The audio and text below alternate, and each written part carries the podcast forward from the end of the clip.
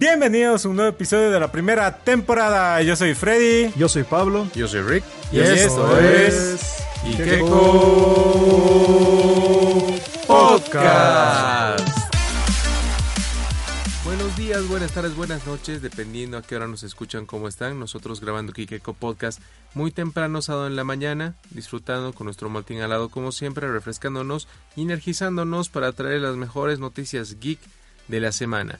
Hola Freddy, ¿cómo estás? Muy bien, muy emocionado sobre todo. Ya los esfuerzos que estamos haciendo en el podcast cada vez se ven reflejados tanto en la comunidad, que cada vez se pone mejor, y en nuestra forma de grabar, por así decirlo. Estoy totalmente energizado porque desayuné esta vez una latita de maltín y estoy con las pilas a full. ¿Tú cómo estás, Pablito? ¿Todo bien, Freddy? ¿Cómo está Rick? Yo les comento que esta mañana hice un pequeño cambio en cuanto al maltín que tomo. Esta mañana tomé un maltín directamente de la botella, de las botellas de litro que tiene maltín. Tiene un sabor particular, es bastante delicioso. Para cambiar un poco la rutina de, de estar tomando de la lata, cambiar un poquito la botella. Saben que el sabor siempre es distinto, pero siempre refrescándonos y energizándonos con maltín. Esta semana tenemos eh, unas muy buenas noticias, sobre todo de las dos casas grandes de cómic. Así que comencemos. Para empezar las noticias de la semana, chicos, comenzando con Marvel, eh, yo quiero hablar con ustedes respecto a una filtración que salió de la serie de WandaVision. En redes sociales ha estado circulando una imagen de Wanda que al parecer estaba en una crisis nerviosa, se la ve bastante triste, como que llorando, con un fondo rojo, como si sus poderes hubieran explotado prácticamente o si se hubiera salido de control. Y en los subtítulos se podía leer No More Mutants, no más mutantes. La primera ola Sí, de sí, sí. especulaciones giró en torno a que hacía referencia a eh, House of M, en la cual Wanda desea que no haya mutantes en el mundo, que se queden prácticamente unos cuantos, pero después se pudo leer un poco mejor la imagen y decía no, coma, más mutantes. Como que estaba Mm. negando algún hecho y estaba deseando que haya más mutantes, dándonos a entender que podría ser la introducción de los mutantes al universo cinematográfico de Marvel. Pero posteriormente a eso, se pudo ver que esa escena era una escena alterada que la vimos, si no me equivoco, fue en, eh, en Era de Ultron o en Avengers, eh, en Infinity War. En alguna de las dos Sí, sí, películas dicen, ¿no? teníamos esa escena que se nota que es eh, prácticamente la misma postura que tenía Wanda, la, la misma sensación del personaje, solamente habían alterado el fondo y habían puesto los subtítulos. Eh, ninguna fuente oficial salió a respaldar o a opinar respecto a este rumor o a esta imagen que estaba recorriendo las redes sociales, por lo cual recomendamos a todos los fanáticos de Marvel y a todos los fanáticos de los cómics que no la tomen tan en serio que es un rumor que no tiene, no tiene fuerza para nada.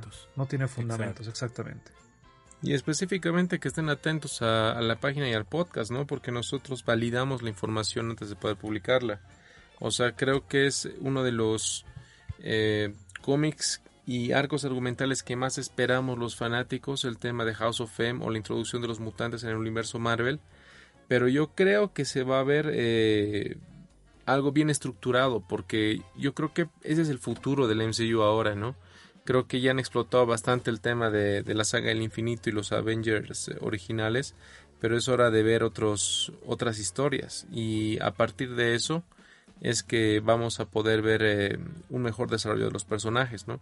Como pasa con la actualización de Spider-Man eh, 3 que les tengo ahora. Les comento de que hay muchos rumores, bueno, empezó como un rumor en la semana el tema de que estaríamos viendo a Sandman, el eh, Spider-Man 3 de Sam Raimi, Green Goblin, el que estaba en la primera Spider-Man, y eh, era un villano más que en este momento se me fue Sandman, Green Goblin Doctor Octopus. y el Doctor Octopus, exactamente, y el Doctor Octopus, eh, junto con el, eh, el buitre, eh, junto con Misterio y Shocker. Con eso formaríamos los seis siniestros. Una de las formaciones de los seis siniestros coincide con esto en los cómics. Y estarían juntando las dos tierras, ¿no? O sea, las tierras de que hemos visto anteriormente con las tierras de ahora. Pero no olvidemos que está confirmado también Jamie Foxx. Entonces, esto, esto ha hecho hablar mucho a la gente, ¿no? O sea, realmente se están uniendo los universos de Spider-Man. Y a esto salió la confirmación el día eh, jueves que estamos eh, esperando la participación de Benedict Cumberbatch como el Doctor Extraño en la siguiente película de Spider-Man en el MCU, lo cual es después de su película individual del multiverso de la locura. Entonces, con eso ya nos están dando guiños bastante fuertes de que el Spider-Verse es algo que se va a hacer, ¿no? La exploración del Spider-Verse. Eh, solamente faltaría confirmar eh, la participación de Andrew Garfield y Tobey Maguire, que yo creo que ya estás, yo creo que ya estaría cerrada, pero obviamente no lo hacen por un tema de marketing. Yo creo que si se anuncia esta película se va a anunciar en un evento grande como la Comic Con o la D23 eh, pero realmente es algo, algo muy especial si se dan cuenta, o sea, realmente se está estructurando lo que tanto queríamos y lo que tanto se anda rumorando, ¿no? sí, de hecho, nosotros ya hemos venido hablando de este tema hace dos podcasts y creo que no, no hemos desacertado en estas especulaciones. Es, está buenísimo que ya confirmen esto de que Doctor Strange estará con, con Spider-Man. Eh, yo lo veo más como hemos hablado en el anterior podcast, ¿no? Eh, en el fandom ha, dado muchas buenas noticias. El tema de Flash cada vez se suena más con todas estas incorporaciones de actores y demás. Y creo que está pasando lo que en su momento pasó con Batman v Superman y Capitán América Civil War, ¿no? Entonces, que Marvel está tratando de adelantarse en este tema de los multiversos. No me parece mal, al final creo que por así decirlo, es como una sana competencia, porque al final los que más ganamos somos nosotros, que vemos grandes adaptaciones a la pantalla grande. Y me gusta que de una vez ya se animen por este tema de, del Spider-Verse, ¿no? Ya viendo la película animada, se dieron cuenta que por más que es algo complejo, si lo sabes explicar de una manera entretenida y sencilla, puede tener una gran recepción de la fanaticada. Continuando con las noticias del universo de Marvel, tuvimos la confirmación por parte de Natalie Portman que ella estará interpretando a Jane Foster en la, cuarta entrega de, Thor, Thor Love of Thunder, y ella será prácticamente la nueva Thor, la nueva diosa del trueno, y nos está confirmando que participará siguiendo el canon de los cómics en los cuales eh, ella está enferma de cáncer. Ella se vuelve la nueva Thor siendo digna del martillo, siendo digna del Mjolnir, debido a que Thor se vuelve indigno en la saga de Original Sin, del pecado original. Esto debido a que Nick Fury le susurra al oído de que Gore, el asesino de dioses, en, otra, en otro arco argumental, tenía razón. Esto hace que Thor se vuelva indigno y en un momento del tiempo Jane Foster se vuelve digna del Mjolnir. El problema de que Jane Foster sea la nueva Thor, la nueva diosa del trueno, radica en que cada vez que ella se transforma en la diosa del trueno se va debilitando mucho más su salud y eventualmente llega a morir en los cómics. La verdad es que a mí no me gustó para nada Thor Ragnarok. Me pareció que no hicieron justicia al personaje. Entiendo la visión de Taika Waititi como director de comedia, un cacho musicales y demás, pero la verdad creo que con Thor Ragnarok no le hizo justicia al personaje si bien ha sido pues un éxito de taquilla y demás, pero yo no veía a Thor ahí, ¿no? No sé, no era el Thor que yo había visto en la Thor 1. Obviamente no quiero ver al, de la Thor 2 porque ha sido, The Dark World no ha sido una buena película para nada, creo que es la peor de, del MCU. Pero me, esperaba, me, esperaba más, ¿no? Porque tenías la, oportunidad de explotar a Ella y a Surtur y no se lo ha hecho así, ¿no? O sea, eran cosas, eran cosas bastante que podía, o sea, eran bastante puntuales que podía explotar para hacer rico el personaje y la verdad es que yo me espero también comedia, así con Thor eh, Love and Thunder. Si bien Taika Waititi, por ejemplo, la, tiene muy buenas películas como Jojo Rabbit, pero creo que ese tipo de humor lo tiene que llevar solamente a otro tipo de películas y no sé si a este le, sienta bien. Claro, tenemos que centrarnos en las señales que nos está dejando esto, principalmente porque en la realidad o en el universo eh, que nos presentan las películas de Marvel ya no existe el Mjolnir. Entonces mm. tendríamos que esperar a algún suceso multiversal para que pueda para que pueda existir un Mjolnir otra vez en esta realidad o que tal vez la Jane Foster que veamos pertenezca a otro universo. Continuando con el eh, universo de Marvel, tenemos la confirmación de que Ryan Reynolds está negociando ya un contrato bastante jugoso con esta gran eh, casa de los cómics Y, se está rumorando que va a ser el actor mejor pagado de todo el universo cinematográfico de Marvel, superando a Robert Downey Jr. y a Chris Evans. Esto implicaría mm. que tendríamos una gran variedad de participación de Deadpool, ya sea en películas individuales como en participaciones o cameos en otras películas. Esto a mí me preocupa. Creo que si lo infantilizan se perdería mucho de lo que es Deadpool, ¿no? O sea, el chiste creo que es que sea clasificación R. Si, si le quitas eso, le quitas una gran parte de, su personaje, ¿no? Definitivamente. Esperemos que Deadpool pueda mantener su, su esencia y que la parte graciosa o tal vez la parte que sea adecuada para todo tipo de público se la pueda ver en los cameos, pero que en sus participaciones o sus películas individuales sí pueda seguir manteniendo la clasificación R con la esencia que nos ha dejado. Les comento que se ha anunciado la, el reboot del universo de Resident Evil para el cine. Y esta película no tiene nada que ver con la serie que se está desarrollando en, Netflix. Ni con la serie de que ya está confirmada animada en Netflix. Dice que va a ser más eh, apegada a lo que son los juegos y los libros. Y tiene un caso bastante interesante. Mira, les comento ahí. Cae Escodelario como Claire Redfield. Hannah John Kamen como Jill Valentine. O sea, Hannah John Kamen es la que hizo The Ghost en Ant-Man y the Wasp. Y Stranger en The Stranger en Netflix. Muy buena serie. Tom Hopper como Albert Wesker. Robbie Amell, el primo de Stephen Amell, nuestro Arrow, como Chris Redfield. Avan Logia como Leon S. Kennedy. Y Neil McDonough, que también es parte del universo de Arrow, como que está ahí como Damien Dark, que era de William Birkin, del doctor William Birkin. Y es un actorazo. A mí me gusta. Él hace un buen malo, ¿no? Siempre hace buenos papeles de malo él. La sí, para ser un villano es bastante, bastante bueno. Es bueno. Y, y también era Don Dogan, ¿no? En, eh, en, los Howling Commandos del Capitán América. Exactamente. Y a mí me gusta el cast que se ve joven y eso va a permitir eh, muchas películas, por así decirlo, ¿no? Exacto, va a permitir que la saga envejezca. Sí, o sea, obviamente ahí estás cambiando las estás cambiando las etnias ahí de Jill y de Leon, pero creo que a estas alturas ya muchos no le Sí, lo que decíamos ya no importa mucho. Sí. a estas alturas ya no nos tiene que afectar tanto. Lo único que sí me va a generar ruido de forma personal es que el actor encargado de protagonizar a Leon Kennedy es eh, el este personaje marihuano que aparece en la segunda entrega de, de Zombieland 2. Correcto. Sí, yo también he pensado lo mismo. Entonces, me va a costar mucho sacarlo de esa, de esa casilla. No, y la verdad es que me parece un proyecto ambicioso porque ya está confirmado esto. ¿Se dan cuenta? O sea, lo, han, trabajado, lo, han trabajado de callados, no son rumores y demás. O sea, es cast confirmado, un buen cast, digamos. O sea, no son. Eh, actores reconocidos, reconocidos, pero son actores que la verdad, o sea, alguna vez los has visto en una serie o una película, ¿no? Mm. Y que ninguno tiene una mala participación hasta ahora, ¿no? Sí, eso significa de que le estás poniendo ganas a este proyecto, o sea, sí yo lo veo, ¿no? Yo creo que no va a decepcionar. Lo único que, me, que me preocupa es que los escritores son los mismos de la anterior saga de Resident Evil. Yo creo que ahí tenía mucho que ver eh, Paul Anderson, el que era director de la saga, porque le gustaba el tipo de película que estaba filmando. Y él ha dirigido por ese lado. Y aparte siempre contrata a su esposa para que protagonice sus películas, todo. ¿no? Correcto. Para todo. la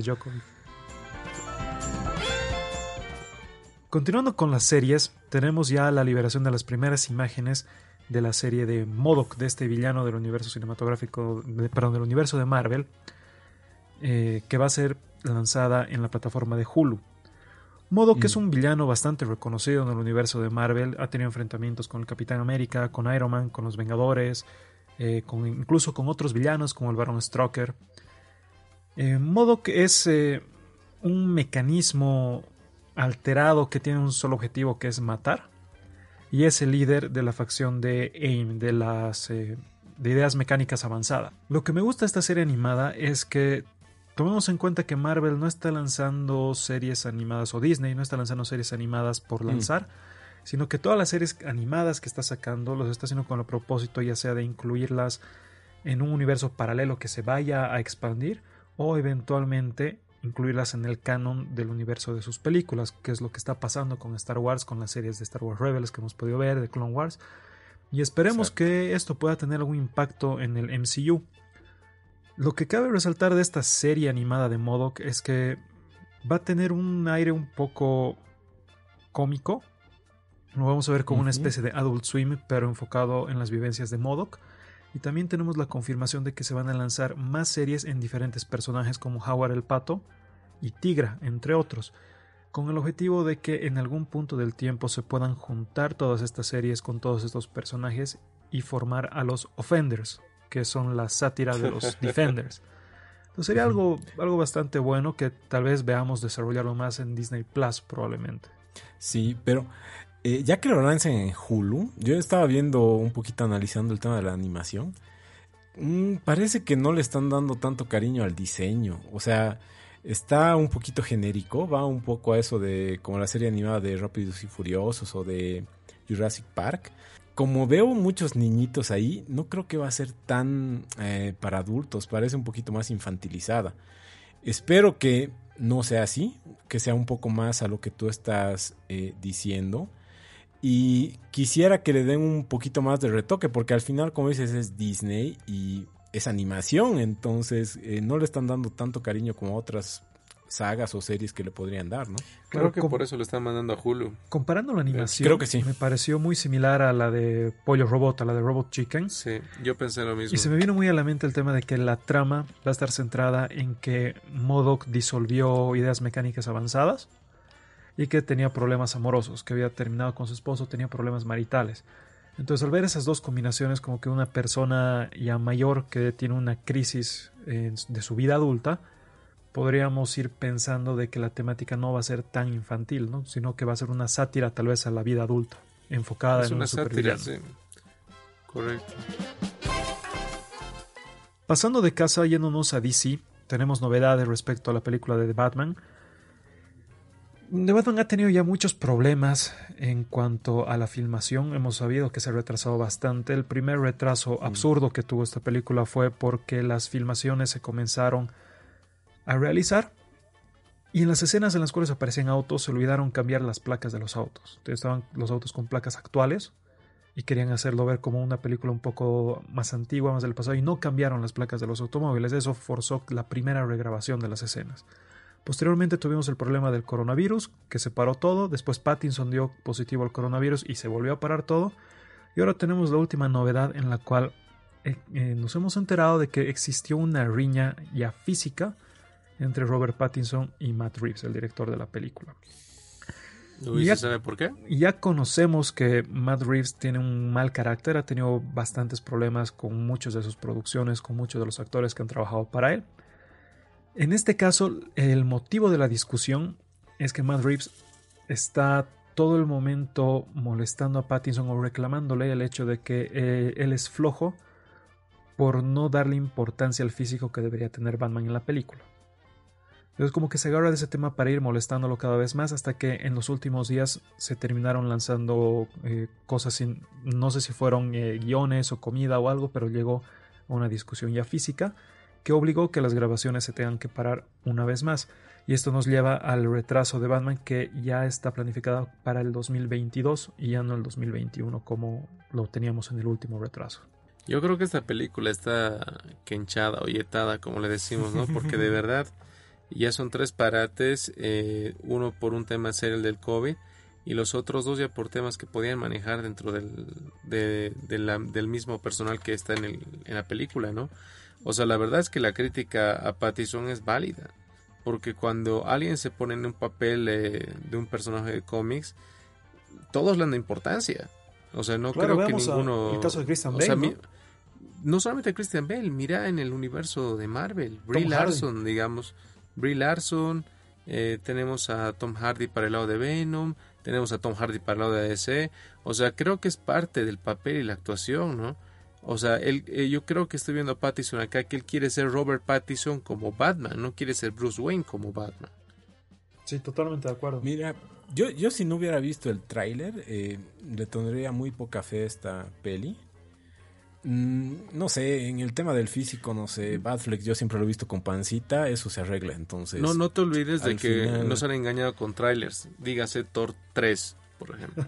sí, sí, no, y varios de de, de DC, digamos, Suicide Squad. Suicide Squad. por ejemplo. Correcto. ¿no? Entonces, sí, Sí, sí, el sí. gran problema de esto es que estaría corriendo mucho riesgo el tema de pensar en una trilogía para esta saga de Batman. Podrías, esto podría Sí, derivar lo, malo es que ya están planeando las series y todo, ¿no? O sea, Sí, hay eh, spin-offs estaría aparte de la serie. complicado. Eso es cierto.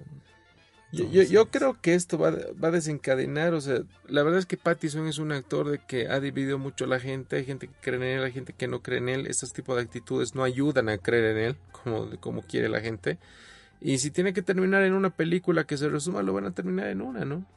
Finalmente, o sea, ya mostrado que pueden castear un Batman dentro de los siguientes tres años, como un hecho entre Batfleck y Pattison.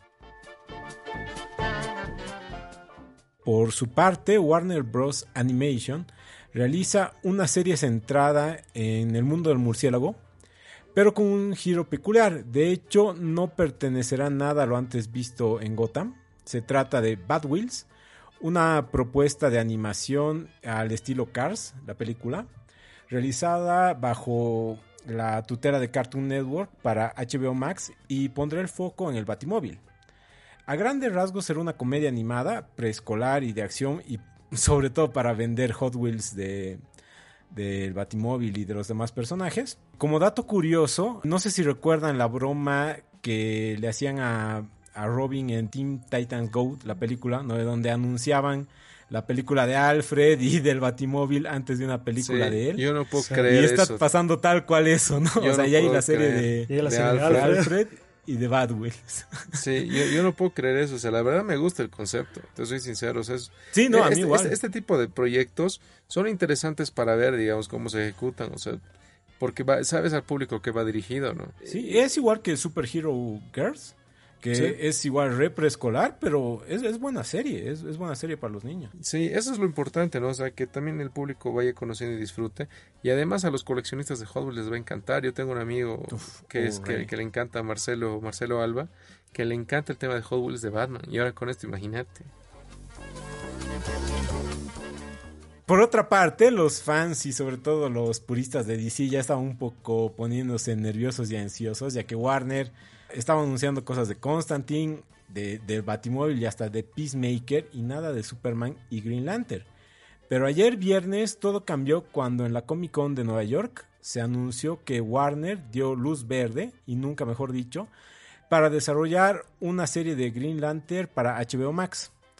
Green Lantern constará de 10 episodios de una hora y lejos de centrarse en uno, nos traerá a toda la banda de Green Lanterns del sector 2814. La nota de prensa de Warner nos menciona que Guy Garden, Jessica Cruz, Simón Bass y Alan Scott, quien destaca por su homosexualidad, además de Siniestro y Kilowog, serán los que se adaptarán a la serie. Además de anunciar está que Hal nos Jordan. irán No está Hal Jordan. Exacto, exacto, a eso voy. Nos anunciarán que de a poco iremos encontrando a otros superhéroes. Como bien dice Rick, no se anuncia ni Hal Jordan, ¿Y Kyle ni Rayner? Jon Stewart, ¿Kyle ni? Kyle, ni Kyle Rayner. Lo que te da a pensar que esas ausencias van a tal vez estar en la película de Green Lantern, que hasta el momento no se ha cancelado, tampoco se ha dicho que va a darse nada, pero no se ha mencionado ninguno de esos tres Green Lanterns que creo que son de los más destacables o los más icónicos, creo, ¿no, Rick? Sí, o sea, a mí Green Lantern es el personaje que me ha metido de lleno a DC. O sea, porque empecé a leer Green Lantern, empecé a leer DC y la verdad es, es, es un universo muy rico, muy bueno. O sea, yo, yo empecé a leer esto con los cómics de Geoff Jones, que actualmente está al mando de, de lo que son las películas, que no le está yendo bien por ese lado, pero como escritor es genial, ¿no? Y escuchar que no va a estar Hal Jordan ni Kyle Rayner significa que no vas a tener a los dos Green Lantern más eh, icónicos, si quieres, porque Hal Jordan es el primero de la era de plata y Kyle Rayner es el, es el eh, más conocido de la era moderna, si quieres. Guy Gardner eh, y, ta- y también John Stewart, porque ha sido el primer Green Lantern afroamericano, ¿no? Y Guy Gardner siempre ha sido tratado como un héroe clase B, pero que es muy irreverente y tiene un sentido del humor bastante a lo Deadpool. Es bien, bien torpe, o sea, por ese lado yo creo que están yendo.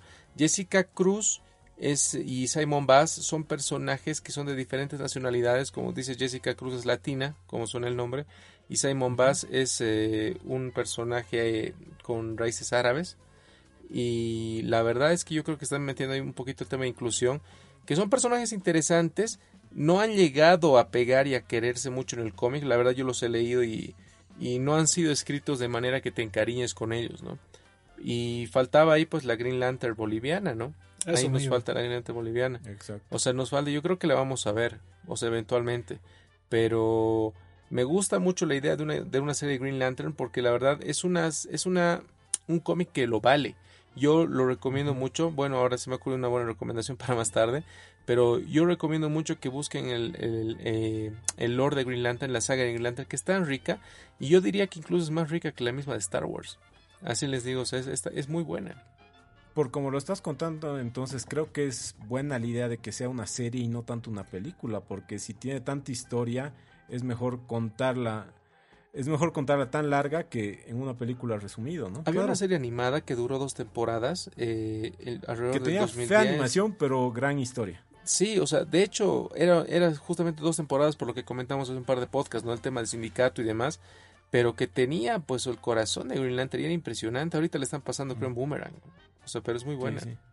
A mí lo que me gusta de esta noticia es que se están guardando claramente a los linternas verdes más representativos para poder incluirlos en el universo cinematográfico, que me parece realmente una muy buena idea. Y está bien tal vez, eh, digamos, si, le iría mal a la serie, no quemarlos a la primera, ¿no? Exacto. está bueno guardarlos. Y es suficiente con una quemada a linterna verde. Exacto. ¿Me pueden creer? A, mí, a, mí, me gusta, ¿pueden creer que me gusta Green Lantern, la película? Sí puedo creer. Sí, puedo creer. Cambiando un poco a las películas. Em, Oscar Isaac y Jay Gyllenhaal protagonizarán una película sobre cómo se hizo El Padrino. Los actores serán los protagonistas de Francis and the Godfather, una nueva película que tratará de cómo se hizo la película El Padrino. En el film, Oscar Isaac se meterá en la piel del joven Francis Ford Coppola antes del estreno del Padrino en 1972 y por su parte Jake Gyllenhaal dará vida al legendario Robert Evans, productor cinematográfico para Paramount Pictures y es el responsable de que ésta se convierta en el estudio con más éxitos de Hollywood. Me encanta la historia que le quieren dar. El Padrino es de las películas que uno tiene que ver sí o sí en la vida. Digámoslo como es, de las mejores películas de la historia, ¿no? Sí. Sí, e, entonces, y, darle ese toque, o sea, no, no hacer precuelas, secuelas, nada, sino cómo se hizo, me parece muy interesante. Una película creo que va a estar muy recomendable para verla. Es un muy buen concepto de ver la historia detrás de la película que hizo historia, ¿no? va, por eh, como Once Upon a Time in Hollywood que hizo Quentin Tarantino. Creo que por ese lado se están animando, ¿no? Uy, ese es un película. No sé si.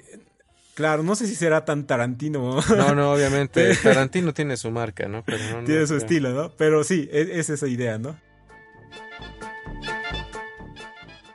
Ya se tiene eh, confirmada la secuela de Ready Player One, que va a ser Ready Player Two, para sorpresa de nadie, eh, para el libro. No, o todavía no se está hablando del tema de la película ya tenemos el argumento que va a tratar de que dentro, o sea, bueno, los que no han visto Ready Player One, Ready Player One es la fantasía geek, la última fantasía geek que hay. La verdad, yo les digo, yo he visto la película como unas 16 veces fácil y me encanta cada vez que la veo porque veo todo lo que me gusta en una película. Todos los personajes, una buena historia, una videojuegos. Muy buena banda sonora. La banda sonora es impresionante. O sea, yo la recomiendo mucho. Es, es muy buena película. Y ahora que tengo una secuela para el libro, eh, de, en la que fue base, digamos, obviamente la película, es muy buena. Y el libro del argumento dice que, bueno, va a tratar dos días después de que eh, eh, Percival herede el Oasis y que va a encontrar dentro del mismo dentro mismo juego un nuevo huevo de Pascua o un nuevo reto de parte de Halliday, que es el, el que creó el, el universo Oasis y que va a surgir a partir de esto un nuevo villano, un nuevo enemigo, digamos y que la vida de, de Wade y del futuro de Oasis en sí está en peligro con esto. Me gusta mucho el concepto, o sea, es una secuela que yo diría es válida como para un videojuego, porque al final la película trata de eso, ¿no? Trata de, de la implementación de videojuegos y la cultura geek a full. Entonces, eh, yo estoy muy animado con esto. La verdad es que eh, quiero comprarme el, libro uno para, para, poder leerlo porque sin, sin duda es mi película favorita porque tiene todo, tiene todo lo que quieras y está dirigido por Steven Spielberg, ¿no? Y apenas yo salga el libro, yo estoy seguro de que la película va a ser anunciada.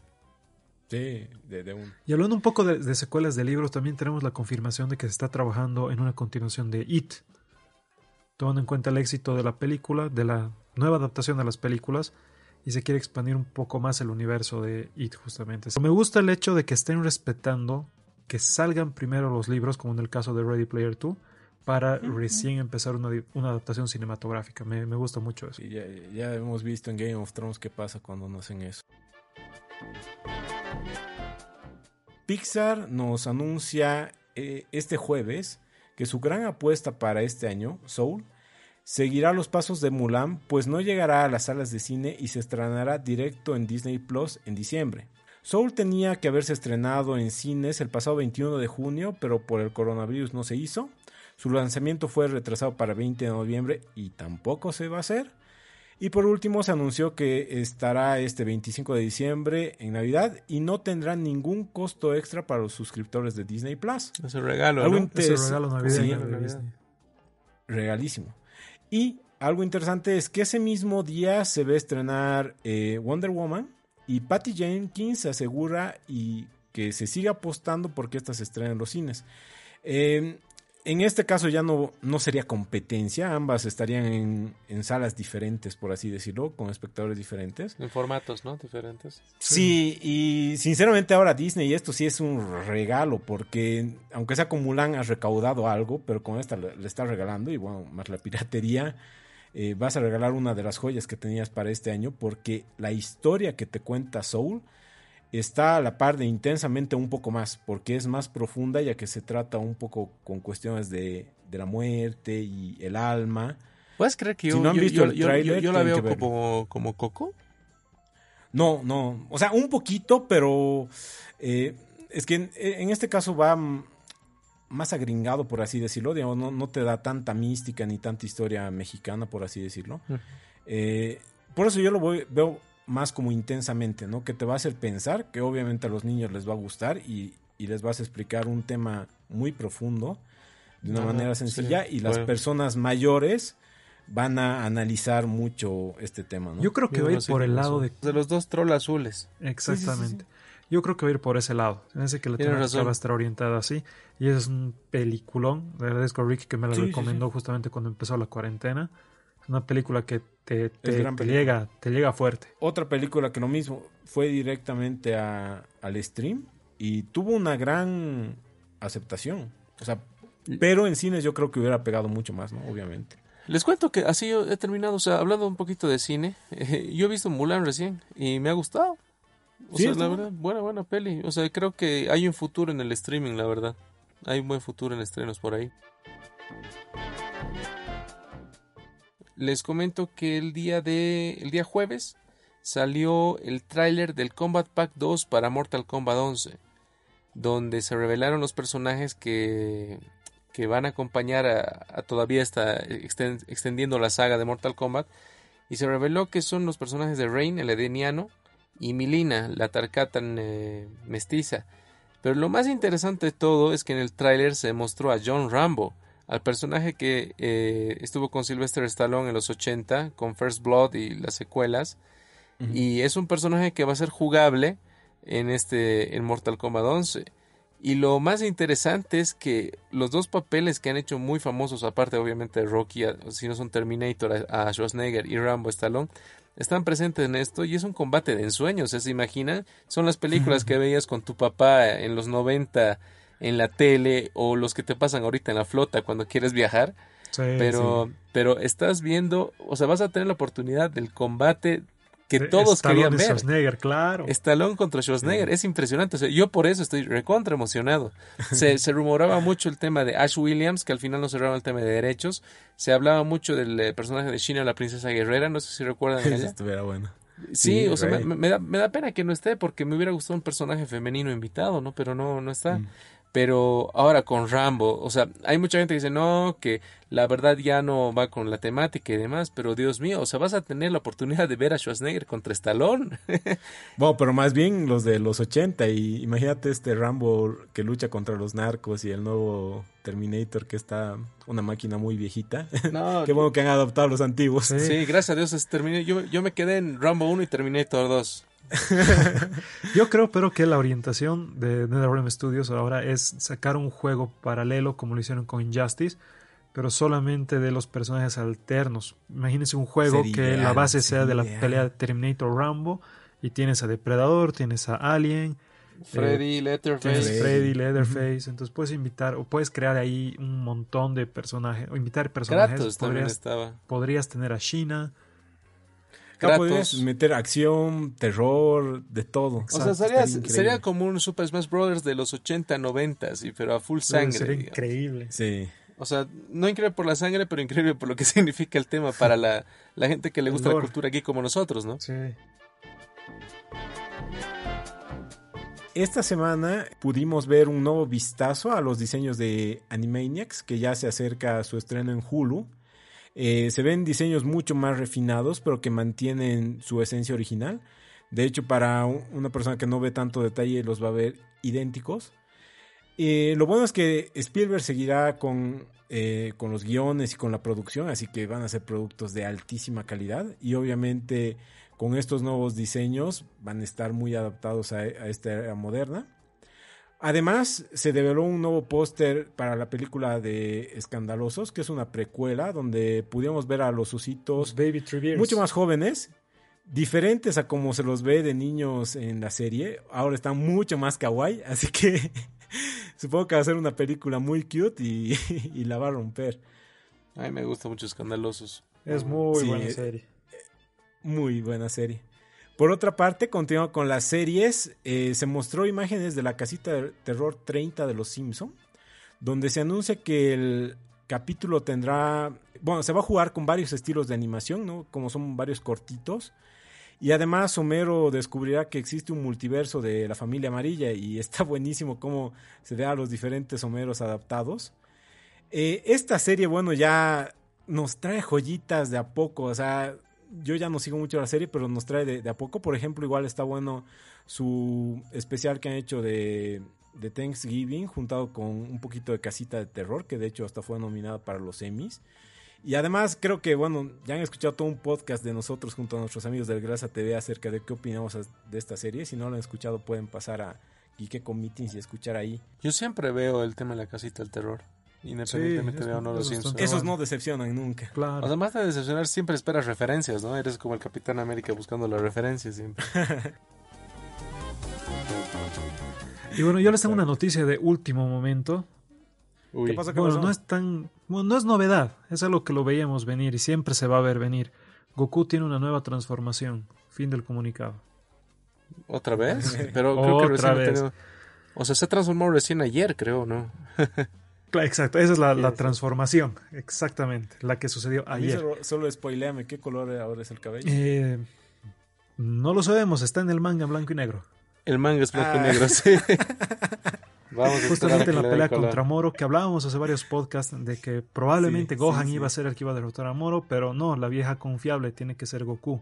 ¿Y cómo? Con una nueva transformación. ¿Qué tenemos que esperar? Que alguien haya muerto. Probablemente Krillin. Las buenas Krillin. Mitaño siempre están ahí. Sí. Krillin, sí, esperaba.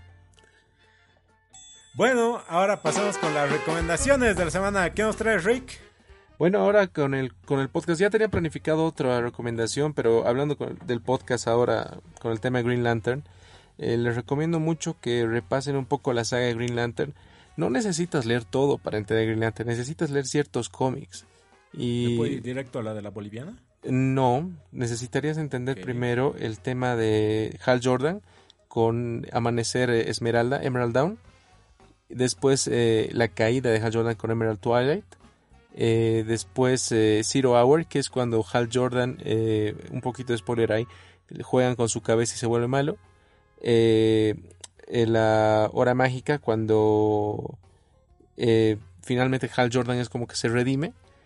Y Green Lantern Rebirth, con el que lo trae Geoff Jones de, de, de la muerte. Eh, esto fue en el 2006 aproximadamente, que fue cercano a lo que fue Civil War, y aún así vendió más el tema Green Lantern, para que te des cuenta. Eh, Green Lantern Rebirth es muy buena historia y a partir de eso ya viene pues lo bueno, ¿no? Que es eh, Sinestro Corps Wars, Blackest Night, Brightest Day y ya empezaron con el New 52. Lo recomiendo mucho. Repasen la historia de Green Lantern, se van a dar cuenta que es un héroe que vale la pena tenerlo en cuenta. Es muy buena, muy buena historia. Esta semana yo les traigo varias recomendaciones. Primero, escuchen Gikeko Gaming, ya que estamos sacando varias cápsulas, eh, sobre todo cápsulas retro este mes. Ya sacamos una serie de luchas. Esta semana estamos sacando una de juegos de carrera.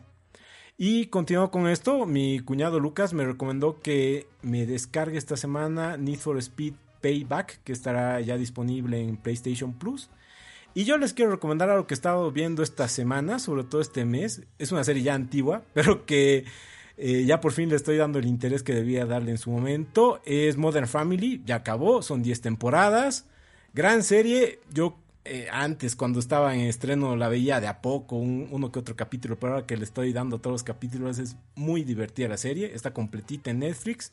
Eh, deben verla, van a reír un buen rato. Ha ganado varios premios de comedia, ¿no es? Incluyendo cuando, cuando estábamos en la época de Two and a Half Men todavía, entonces yo creo que es, que es una buena serie. Sí, sí, sí. Y además esa idea que le dan tipo reality, filmada con reality, le da un toquecito especial. Esta semana yo les traigo una recomendación de un juego de mesa bastante conocido, tal vez muchos de ustedes lo conocen, pero me van a dar la razón de recomendarlo para aquellas personas que no han tenido el placer de jugarlo. Esta semana le Pica recomiendo... Cerdo 2. Pica foca anoso polar. No, esta semana les traigo un juego de cartas también, pero es eh, Sushi Go. Tenemos la versión de Sushi Go normal y el Sushi Go Party. Es un juego de cartas que funciona en un formato de draft o de piqueo de las cartas, en el cual tú tienes que repartir las cartas a los diferentes jugadores dependiendo del número de jugadores. Tú repartirás un número determinado de cartas. Por ejemplo, si somos cuatro jugadores, tenemos que repartir eh, siete cartas a cada jugador. En las cartas tenemos impresas diferentes sushicitos. Tenemos los roles, tenemos los langostinos, tenemos los makis, tenemos las empanaditas guiosas, tenemos los palitos de sushi, y los palitos chinos, perdón, y tenemos también el wasabi. Tú tienes que escoger una de esas cartas, quedártela y pasar el resto por izquierda y te van a llegar las cartas que sobren de los demás jugadores así por diferentes rondas. Se juega tres rondas hasta que se acaben de escoger las cartas. El objetivo del juego es que tú vayas armando tu bandeja o tu plato de sushi, que diferentes sushis con diferentes combinaciones van generando mayor puntuación a los jugadores. Por ejemplo, si tú acumulas ciertos eh, rollos de sushi, vas a ganar un punto por cada roll. Si combinas diferentes calamares o langostinos, puedes tener más puntos, puedes ir haciendo combos distintos, combinándolos ya sea con el wasabi, con los mismos de su especie, o haciendo unas bandejitas combinadas. Es un juego bastante bonito porque cada juego es diferente, puedes tomar diferentes estrategias en cada partida o en cada ronda que vayas a jugar. Y un juego completo te toma alrededor de 15 minutos. Es un juego que yo lo recomiendo para jugar así casualmente, incluso si es que tuvieran algún viaje largo tal vez, Jugarlo es bastante sencillo, no necesitas una parafernalia muy grande y te va a dar horas de diversión. Esto fue todo por esta semana. Pueden seguirnos en Facebook, Instagram y Twitter para tener más noticias geek antes que nadie. Además pueden suscribirse a Spotify, Google Podcast, Apple Podcast y iBox para escuchar este podcast antes que nadie. Bye. Que tengan linda semana. Muy buena semana. Un abrazo a todos en casa. Chao, chao.